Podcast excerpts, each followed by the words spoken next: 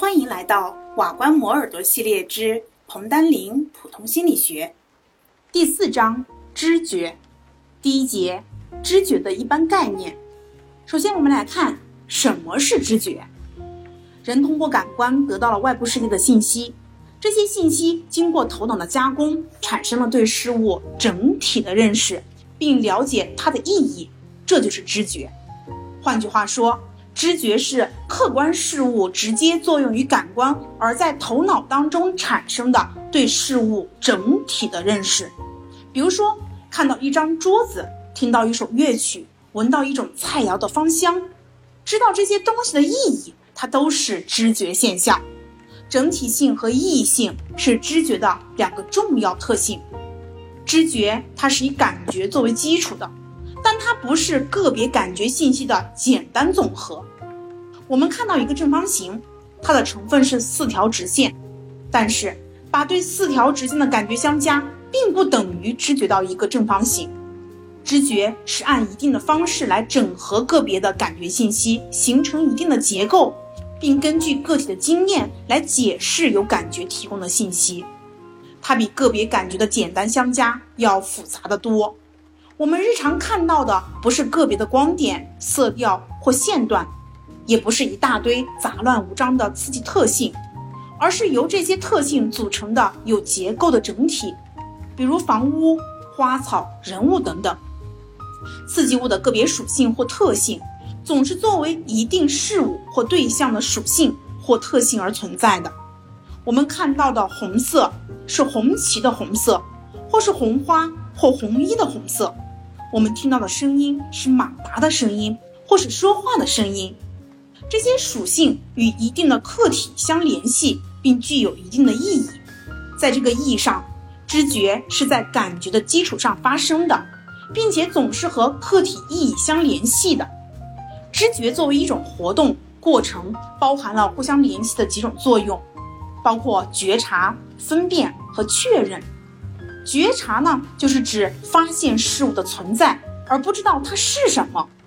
比如我们在校园内马路上散步，忽然发现路旁有一个闪闪发亮的东西，这时我们只是觉察到一个物体的存在，还不知道它是什么。那么这个时候就可以分辨。分辨呢，就是把一个事物或其他属性与另一个事物或其属性区别开来。最后就是确认。确认就是我们利用已有的知识经验和当前获得的信息，确定知觉的对象是什么，然后给它命名，并把它纳入一定的范畴。哎，这个时候，当我们走进路旁那个闪闪发亮的东西，你经过仔细观看和摆弄之后，你看清它的形状是圆的，它的光亮的表面能够映出自己面部的形象，从而你把它跟其他的事物区别开来，并断定它是一面镜子。这就是分辨和确认，在知觉过程当中，觉察、分辨和确认一个事物的阈限值是不一样的。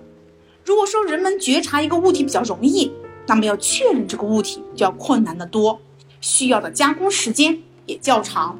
这就是知觉。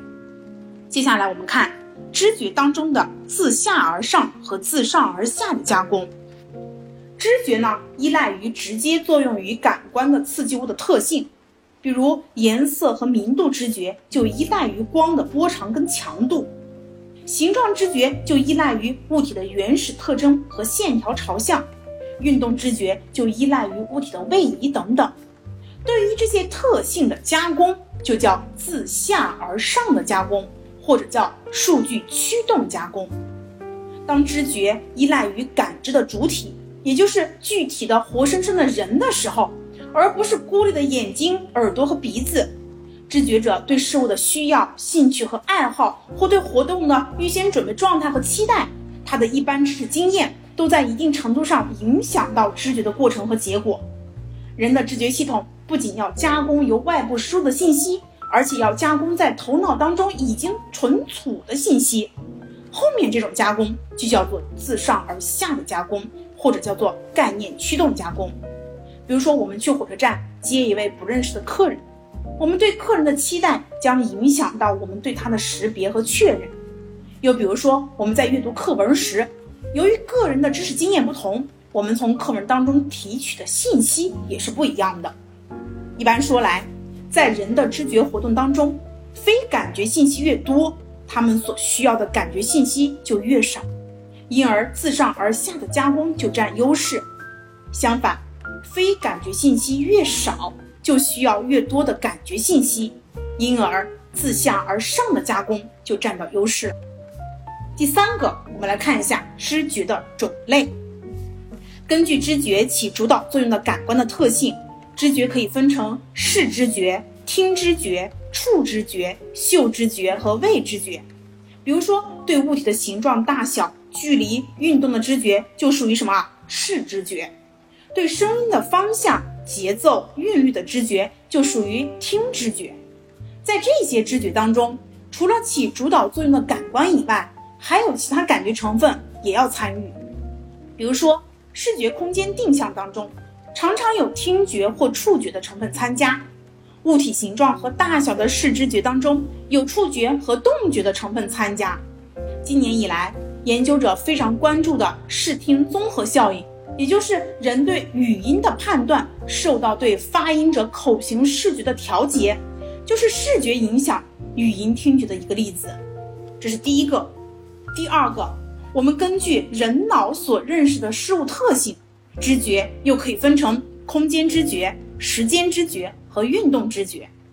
空间知觉处理物体的大小、形状、方位和距离的信息；时间知觉呢，处理事物的延续性和顺序性；运动知觉处理物体在空间的位移等等。